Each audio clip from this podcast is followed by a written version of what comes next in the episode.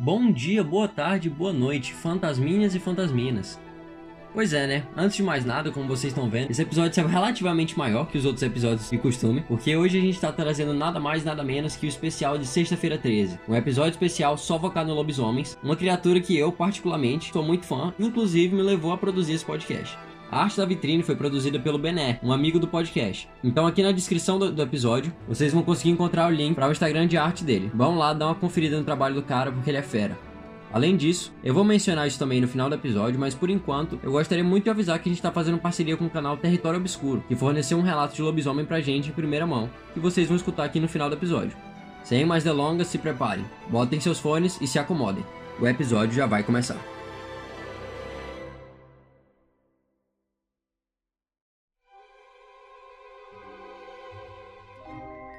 Quem aí nunca ouviu falar de lobisomens? Sendo criatura pertencente a várias culturas, e quando eu digo que são várias, realmente inúmeras, a origem mitológica do lobisomem é incerta, mas dentre elas destaca-se facilmente a lenda grega de Licão, rei de Arcádia. Os gregos contavam que Licão era um rei cruel que assassinava todos os visitantes que se hospedavam em sua casa. Zeus, disfarçado de viajante, foi ao palácio de Licão verificar se isso era verdade, e durante o jantar percebeu que o rei tentou servir-lhe com carne humana, que era de seu próprio filho. Zeus, furioso, para se vingar do monarca, destruiu o palácio e amaldiçoou ele, transformando o rei em lobo. O ato de transformá-lo em lobo, lincantropia, acabou sendo chamado assim por conta da maldição de Licão. Dessa forma, a palavra original da fera, licantropo, teve origem no idioma grego. Com a expansão do Império Romano, e com o avanço dos séculos em geral, a história se espalhou por todo o mundo. Para exemplificar suas proporções, citam diversos nomes que o monstro ganhou nas diferentes culturas. Loup-garou, na França, Werewolf entre os Sansões, o Borotem para os russos, lobisomem na Península Ibérica, dentre outros. Até mesmo na África e na Ásia, a lenda do lobisomem ficou conhecida, embora possua características diferentes da tradicional. A expansão da lenda fez com que ela tomasse novas características, fazendo com que a mitologia ao redor do ser crescesse ainda mais. Em locais cristianizados, esse ser tornou-se um pecador amaldiçoado, que tinha na maldição do lobisomem uma espécie de penitência, até conseguir ser perdoado por seus pecados. Aqui no Brasil, a lenda do lobisomem chegou por meio dos portugueses, e alguns estudos realizados concluíram que não existia só uma lenda desse tipo entre os povos indígenas. O mais próximo disso eram lendas que acreditavam que homens ou mulheres poderiam se transformar em alguns animais da floresta, relacionados ao xamanismo. Este é o nosso caminho. Essa lenda no folclore brasileiro acabou adquirindo elementos presentes em sua versão portuguesa. Assim era comum acreditar, o lobisomem era um homem nascido depois que a mãe tivesse seis filhas, sendo o sétimo um homem. Embora as versões da lenda falem que caso nascessem seis filhos homens, a sétima, caso seja mulher, se tornaria uma mula sem cabeça e não um lobisomem. No norte do Brasil, o lobisomem era um homem que tinha saúde debilitada, e aquele que fosse anêmico acabaria se transformando nele. Uma vez transformado, alimenta-se do sangue de outros seres humanos para compensar a pobre dieta como um deles. O meu sangue ferve por você. No sul, o motivo responsável por transformar um ser em lobisomem era o incesto. Caso houvesse uma relação incestuosa na família, o fruto desse relacionamento seria um ser capaz de se transformar em um lobisomem.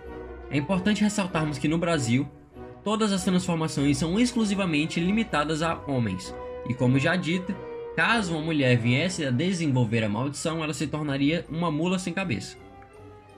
Outra crença muito relacionada ao lobisomem surgiu no interior do Brasil, e acredita-se que esse ser tenta invadir casas para comer as crianças, principalmente as recém-nascidas. Muitos acreditam que isso seja devido ao seu cheiro.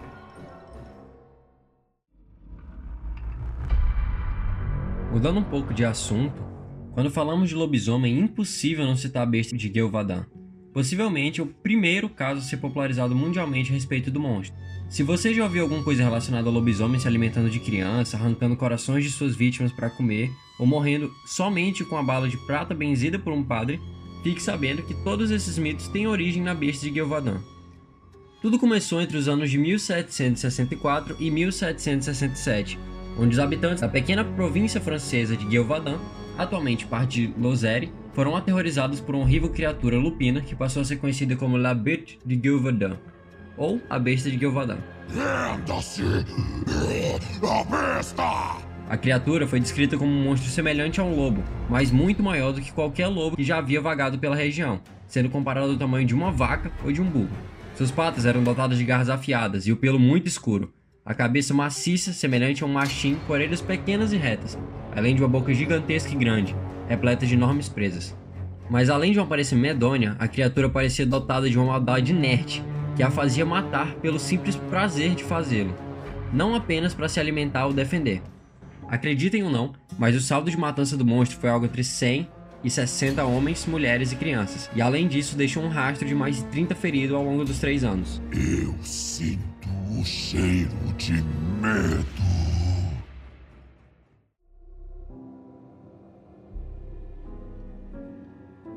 O primeiro encontro relatado com a fera aconteceu em maio de 1764, na floresta de Mercory, na porção oriental de Gilvadan. Uma jovem que cuidava de seu rebanho de gados percebeu uma forma escura espreitando em meio aos arbustos. Ela contou que a fera saltou da mata, investindo contra os animais, mas os touros conseguiram afugentá-lo e manter distâncias com seus chifres. A criatura atacou por uma segunda vez, lutando contra os touros, um comportamento extremamente comum com o lobo, mas foi repelida novamente. Os animais conseguiram ganhar tempo suficiente para a mulher apavorada escapar e chegar até seu vilarejo, onde ela contou o que havia acontecido. Os homens da vila se armaram e foram até o local, onde encontraram alguns animais feridos, mas nenhum sinal do lobo. Apenas um mês depois, o lobo apareceu novamente. Dessa vez, o ataque terminou em tragédia, com a morte de uma menina que não conseguiu escapar da fera. O corpo da criança foi encontrado próximo a um córrego, onde ela havia ido encher um balde de água. O cadáver estava completamente estraçalhado, com múltiplas feridas profundas e, segundo as histórias, com o coração arrancado e devorado pela fera. Nos meses que se seguiam, a região mergulhou em um clima de apreensão à medida que o enorme lobo negro prosseguia em sua matança, parecendo ter desenvolvido um gosto especial por mulheres, crianças e homens solitários, a maioria de suas vítimas. Eu me lembro de matar. À medida que a besta Gilvadan continuavam a matar sistematicamente, as pessoas começaram a acreditar que por trás de suas ações havia algum comportamento sobrenatural. Caçadores perdiam o rastro da fera no meio da floresta, armadilhas eram ignoradas, armas pareciam negar fogo e os mateiros não entendiam como um lobo tão grande era capaz de desviar de todas as balas. A habilidade da criatura em sobreviver a todas as tentativas de eliminá-la e o fato dela preferir matar mulheres parecia algo claramente sobrenatural. Os camponeses passaram a acreditar que não estavam enfrentando um simples lobo, mas sim um Lupgaro, um lobisomem. A criatura está livre! Apesar de todas as providências para aumentar a segurança, erguendo cercas e acendendo tochas durante a noite, não havia o menor sinal da fera diminuir sua sede de sangue. Dentre as diversas histórias do monstro, uma das mais assustadoras aconteceu em outubro de 1764, onde dois caçadores encontraram a besta na floresta e a atiraram contra ela em uma distância de apenas 10 passos. Eles atingiram a criatura, quase queima-roupa, e conseguiram derrubá-la. Mas antes que pudessem recarregar os mosquetes para a segunda salva, ele ergueu-se e correu para o bosque. Os caçadores juraram ter acertado a fera, mas contaram que as balas não foram capazes de matar a besta, imbuída de uma resistência obviamente diabólica. Uma vez tendo contado o que havia acontecido, organizou-se o primeiro grupo de caça, que encontrou facilmente os rastros de sangue adentrando o bosque, exatamente no local em que os homens haviam alvejado a criatura. Diante da quantidade de rastros, todos tinham certeza que seria questão de tempo até encontrarem a carcaça da fera em algum ponto da floresta. Os homens entraram na parte mais profunda da mata, onde descobriram vários corpos de vítimas até então desaparecidas, mas nenhum sinal da fera responsável por aquele massacre. Quando se preparavam para retornar, o lobo surgiu sorrateiramente, investindo contra os homens e fazendo mais quatro vítimas fatais. Os sobreviventes contaram que dispararam inúmeras vezes, acertando o alvo, mas cada vez que a besta era baleada, se levantava para atacar novamente. Aterrorizados, os homens fugiram sem olhar para trás. O chefe da milícia local, o capitão Durhamel, foi incumbido pelo próprio rei Luís XV de encontrar e eliminar a ameaça responsável por deixar os camponeses em um estado de terror tamanho que colocava em risco as colheitas. Duhamel organizou um enorme grupo de voluntários, formado por 17 caçadores experientes, montados a cavalo, um estoque de mais de 40 mosquetes previamente carregados e uma parelha de mais de 30 cães de caça. O grupo chacinou todos os lobos que viviam na região. Segundo as contas, mais de 200 animais foram mortos, mas nenhum deles se pareceu com a elusiva besta de Gilvadan. Finalmente, em novembro, o grupo de Durham avistou a fera e a perseguiu pela floresta, mas a perdeu em uma área onde os cavalos não conseguiram adentrar. Seguindo a pé, os implacáveis caçadores não se renderam e depois de encontrar um enorme lobo em uma clareira, dispararam contra ele, supostamente o alvejando repetidamente. Ainda assim, a fera conseguiu escapar para dentro do bosque. O grupo, acreditando que o animal não poderia sobreviver a todos os ferimentos, retornou a Gilvadan, onde foram recebidos como heróis.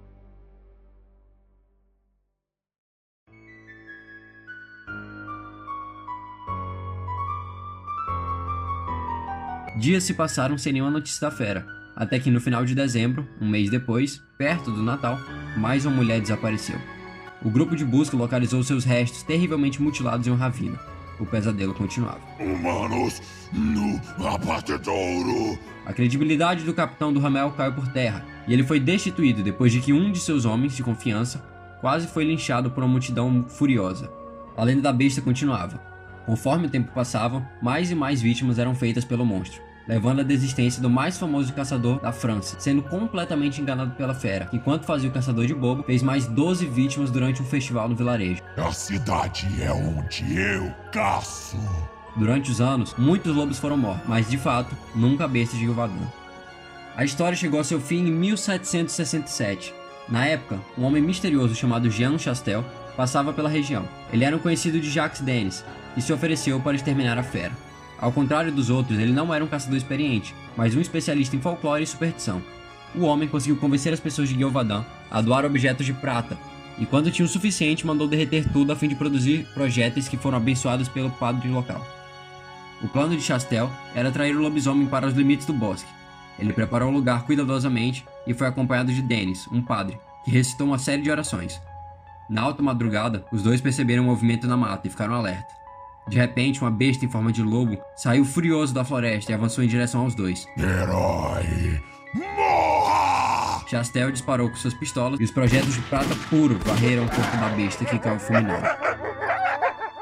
Infelizmente, devido à medicina não ser avançada na época, o corpo da besta de Gilvadan não conseguiu ser conservado para estudos do dia de hoje. Dizem que ao ser transportado até o Palácio Real, o rei se incomodou tanto com a carcaça da fera, maltratada pelas condições do mar, que mandou cremar o corpo da besta. O único resquício que temos da lenda atualmente são as enormes presas da besta que podem ser encontradas em museu. Além disso, foi erguido um estátua de homenagem a todas as vítimas feitas pelo monstro na pequena província de Gilvadan.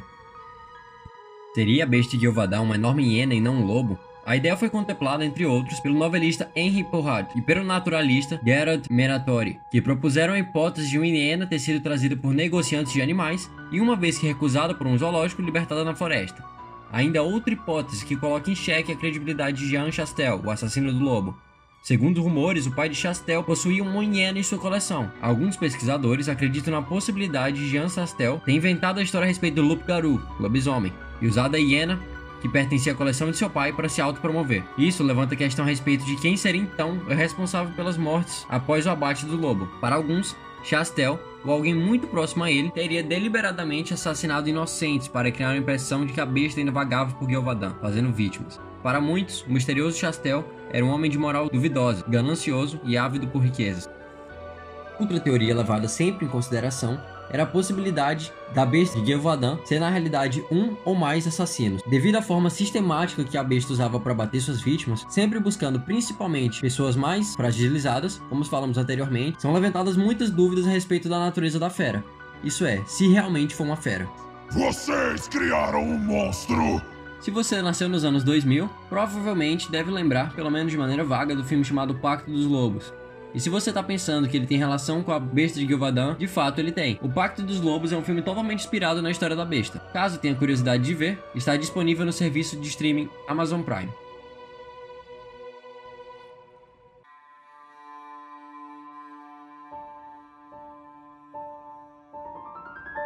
Quanto à cultura pop, sabes que os lobisomens são das criaturas mais lucrativas da mídia. Jogos, filmes e livros, a besta está presente em todos os lugares.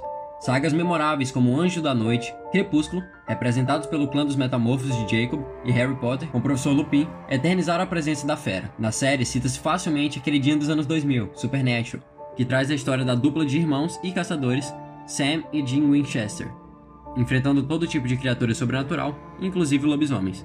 Claro que não poderíamos deixar de mencionar Teen Wolf, que inclusive aborda a história da besta de Gilvadan em uma de suas temporadas. Nos jogos, a lista da presença do Lycantropo é praticamente infinita, bem como nos livros. Mas faz sua menção honrosa para o meu livro favorito, A Hora do Lobisomem, escrito por Stephen King. Em uma sinopse rápida, o primeiro grito veio de um trabalhador da ferrovia isolado pela neve, enquanto as presas do monstro dilaceravam sua garganta. No mês seguinte, um grito de êxtase e agonia vem de uma mulher atacada no próprio quarto.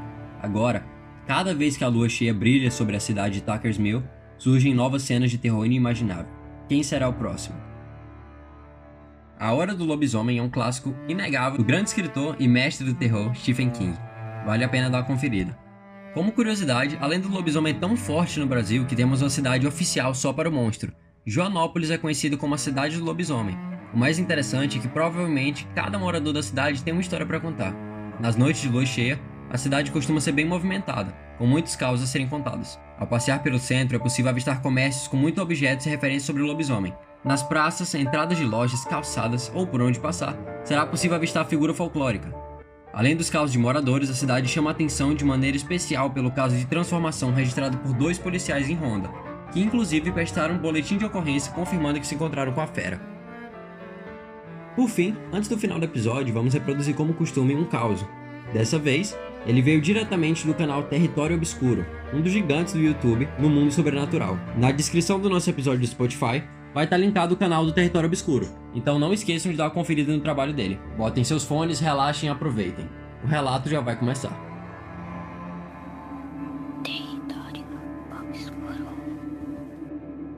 Boa noite. Vou me chamar de Heitor para não me expor.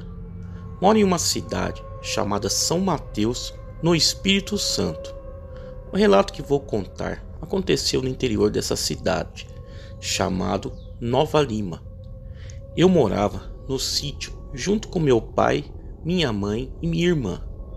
Este sítio ficava a um quilômetro e meio desse vilarejo chamado Nova Lima. Nesse pequeno percurso até o vilarejo, tem vários relatos de aparições de um cachorro negro. E esse pequeno percurso era muito assustador, pois o mesmo tinha uma grande plantação de café e eucalipto. E chegando no vilarejo havia ainda um cemitério. Há muito tempo, minha mãe conta que minhas duas tias, irmãs do meu pai, gostavam muito de ir ao vilarejo nas festas que sempre aconteciam por lá. Mas sempre elas dormiam na casa de uma amiga e retornavam só no outro dia cedo. Em uma dessas festas, a casa da amiga delas estava cheia de parentes que também vieram justamente para a festa. Elas ficaram preocupadas porque tinham que ir embora daquela noite. Mas a festa começou e elas esqueceram, e o tempo foi se passando. Quando elas deram conta, já eram mais de duas horas da manhã. Uma das minhas tias chamou a outra, e assim se despediram e vieram embora. Naquela época, o cemitério ainda não existia, mas o eucalipto e o cafezal já. Elas vieram conversando sobre a festa, sem se preocupar. Até aí tudo bem. Até que uma das minhas tias sentiu algo a seguindo. Ela olhou para trás e viu um vulto preto saindo do eucalipto e entrando no cafezal. Elas ficaram assustadas e apressaram os passos. E aquela coisa continuava a seguir elas. Logo à frente, elas entrariam em um pasto para cortar caminho e andar em um local mais aberto. Chegando nesse pasto, tinham bastante vacas, que se assustaram e saíram correndo com elas. No início, não ligaram, pensando que era por causa delas, e continuaram andando. Logo à frente, elas viram uma coisa negra vindo em sua direção. Pensaram que era uma vaca, mas quando olharam direito, viram que era um cachorro enorme que roncava que nem um porco.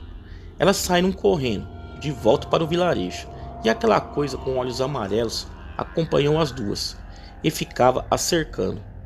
Elas desconfiaram que aquela coisa queria que elas entrassem no cafezal, mas por sorte vinham duas motos na estrada e ele acredito que se assustou e fugiu, entrando no meio do cafezal. Minhas tias pararam as motos e pediram ajuda, e os dois motoqueiros, após ouvir o que elas contaram, a levaram em suas casas. Depois disso, elas nunca mais saíram para voltarem à noite. Passaram muitos anos, minhas tias se casaram e foram morar na capital Vitória. E meu pai, junto com minha mãe, eu e minha irmã, mudamos para esse sítio e fizemos uma casa lá. E nessa mudança levamos uma cachorra vira-lata por nome de Doriana. Essa cachorra tinha um comportamento estranho. Ela parecia um ser humano. Até parecia que sorria quando a gente brincava com ela, mostrando os dentes, mas em sinal de alegria. Logo, comecei a estudar no vilarejo e fiz amizades. E um desses amigos era o filho do vizinho. E um dia ele me disse que um cachorro enorme correu atrás dele nessa estrada e por pouco não lhe pegou. Fiquei muito assustado com a história dele. Se passaram alguns dias e na casa do pai desse meu amigo apareceu um bezerro recém-nascido, morto, com uma parte devorada. Nunca tinha acontecido isso naquela região, e logo o pai dele falou que deveria ser obra de algum cachorro. E ele ia matá-lo quando o encontrasse. Passou um tempo, começamos a ouvir algo à noite, correndo na estrada próximo à minha casa. Parecia um cavalo, e os cachorros correram atrás desse suposto cavalo. Mas até aí tudo bem, nada acontecia, mas sempre ouvíamos esse suposto cavalo correr e os cachorros correndo atrás. Até um dia, um tio meu que pediu a cachorra emprestada, pois havia algo comendo suas galinhas e suspeitava que era uma raposa. Meu pai, se demora, mandou ele levá-la, mas meu pai estava cometendo um grande erro, pois meu tio morava longe. Passaram algumas semanas e aquele suposto cavalo apareceu. E o filho da cachorra não tinha coragem de ir atrás dela só. E ficava só latindo. Nós estávamos vendo TV e logo o cachorro parou de latir. Meu pai foi deitar junto com a minha mãe e eu fiquei vendo TV junto com a minha irmã.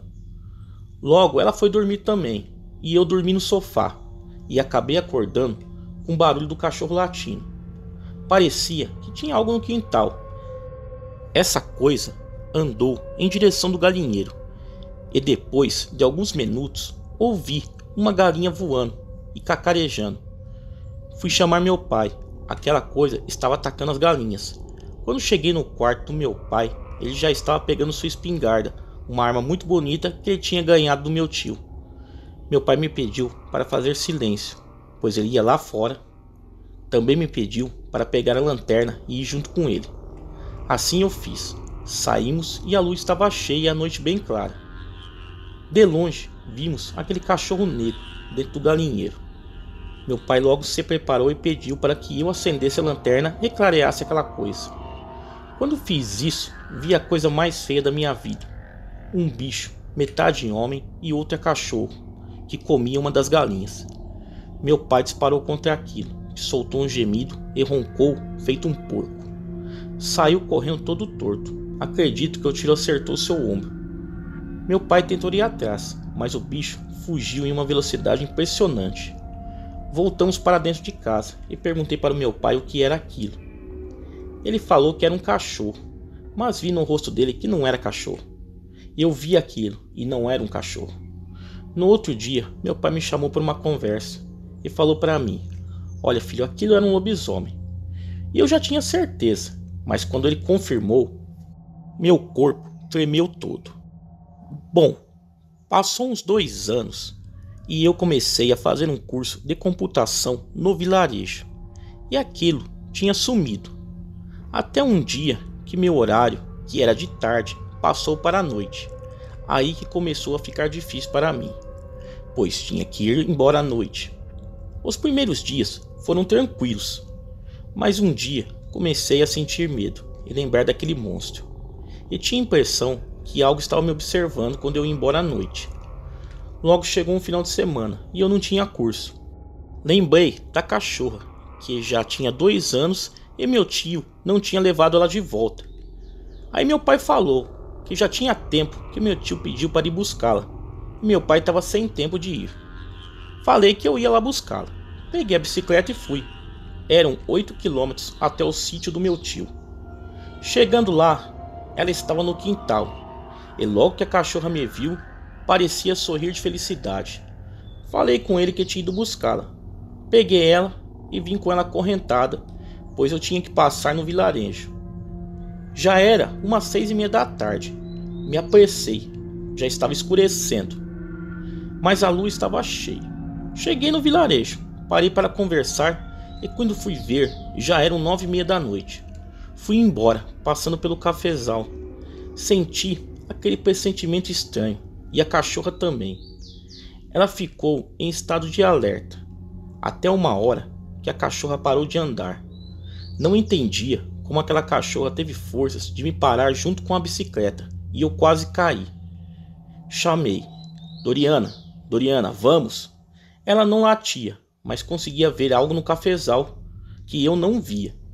até que surge aquela besta que eu e meu pai tínhamos visto. E o olho dela estava vermelho. Eu paralisei. A cachorra avançava naquilo e eu sem reação. Por um milagre, vinha um trator de um sítio vizinho na estrada, com alguns homens. A criatura se assustou e entrou no cafezal. Eu aproveitei a oportunidade para poder correr para casa, acompanhando esse trator. Cheguei em casa apavorado e fui falando com meu pai. Ele logo me alertou para tomar cuidado e que no outro dia iríamos na casa de um velho amigo dele. Aquela noite demorou a passar. Consegui dormir só de madrugada, com aquele pensamento daquela besta na cabeça. Bem cedo, meu pai me chamou para irmos na casa desse amigo dele, que aqui vou chamá-lo de seu Emanuel. A casa do seu Emanuel ficava a uns 3 quilômetros do nosso sítio. Assim preferimos ir de bicicleta. Chegando lá, seu Emanuel, um senhor muito alegre e bom, nos recebeu com um sorriso. Como de costume, nos convidou para beber um café. Meu pai aproveitou e falou: Aquela besta apareceu de novo. Seu Emanuel ficou sério e disse: Outro lobisomem? Meu pai respondeu: Sim. Quem viu foi o Heitor. Seu Emanuel me pediu para falar onde eu vi esse bicho, e eu falei todo o ocorrido a ele. Ele sério me respondeu: Esse bicho que você viu naquela estrada não é um lobisomem comum. Seu pai sabe disso. Olhei para o meu pai e ele ficou sem entender nada. E seu Manuel foi logo relembrando meu pai e me contando algo que eu não sabia. Há muito tempo naquela estrada, próximo de um pé de gameleira que tem ali até hoje, vivia uma família muito estranha. Só viviam xingando e dizendo palavrões, e sempre as pessoas iam até lá para fazer rituais debaixo desse pé de gameleira. Tempos passaram e todos dessa família morreram de forma sofrida. Por último, foi um filho, que para mim foi a morte mais estranha. Seu corpo foi todo cortado. Muitos falavam que foi de facão, mas para mim aquilo foi obra de algum bicho que fez. Mas não qualquer bicho, porque aqui não tem animal desse porte.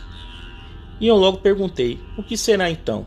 Ele me respondeu: foi alguma entidade do pé de gameleira, porque sua cabeça foi encontrada em cima dessa árvore. Eu comecei a me tremer todo e fiquei mais assustado ainda. Do nada, Sr. Emanuel falou: Vamos derrubar aquela árvore e isso vai acabar. Quando ele falou isso, eu até fiquei animado, porque aquilo tudo ia se acabar. Mas quando Sr. Emanuel terminou de falar, minha alegria durou pouco, pois teríamos que ir lá à meia-noite fazer isso. Seu Emanuel por ser uma pessoa muito experiente, disse que algo estranho iria acontecer quando começássemos a cortar a árvore. Perguntei o que de estranho. Ele falou que tudo de ruim poderia aparecer. Meu pai falou: Seu Emanuel, como vamos derrubar aquela árvore? Ela é muito velha e grossa. E ele nos respondeu: Aquela árvore é oca, vai cair fácil.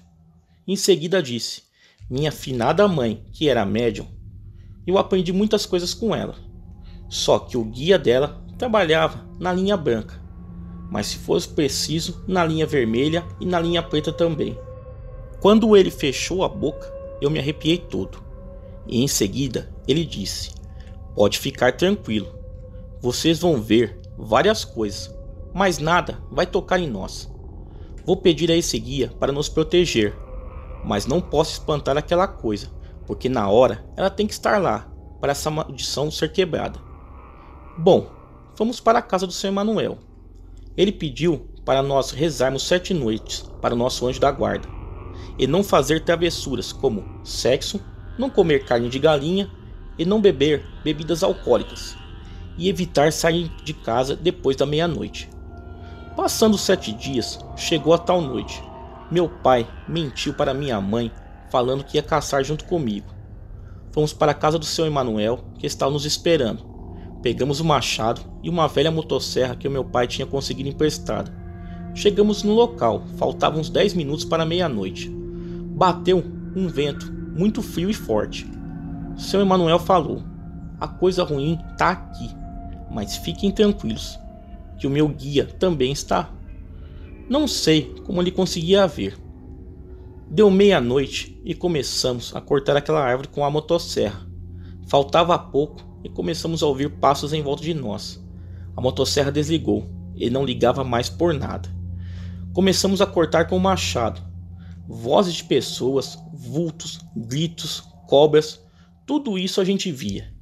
Mas continuamos até que apareceu aquela besta do inferno, rosnando e roncando que nem um porco.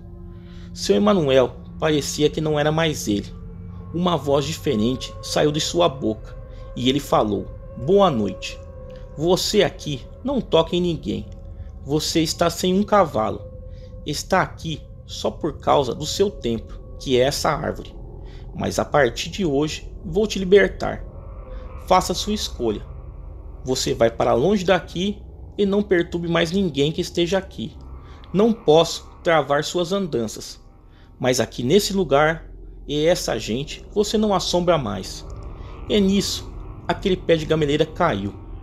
Aquela coisa deu um grito tão ensurdecedor e saiu correndo até que tudo se acalmou. Passaram vários dias e alguns carvoeiros pegaram o resto da madeira da árvore e levaram dali. E até hoje, eu e minha família não vimos mais nada de estranho. Seu Emanuel foi embora para a capital e acabou falecendo dormindo. Meu pai foi para a capital também e eu me casei e sempre se reunimos na casa da minha avó, nesse mesmo sítio. Mas evitamos falar o ocorrido, pois até hoje ninguém sabe o que fizemos aquela noite. Sou inscrito do seu canal. Obrigado por contar meu relato. Desculpe os erros de português, pois escrevi pelo celular. Boa noite.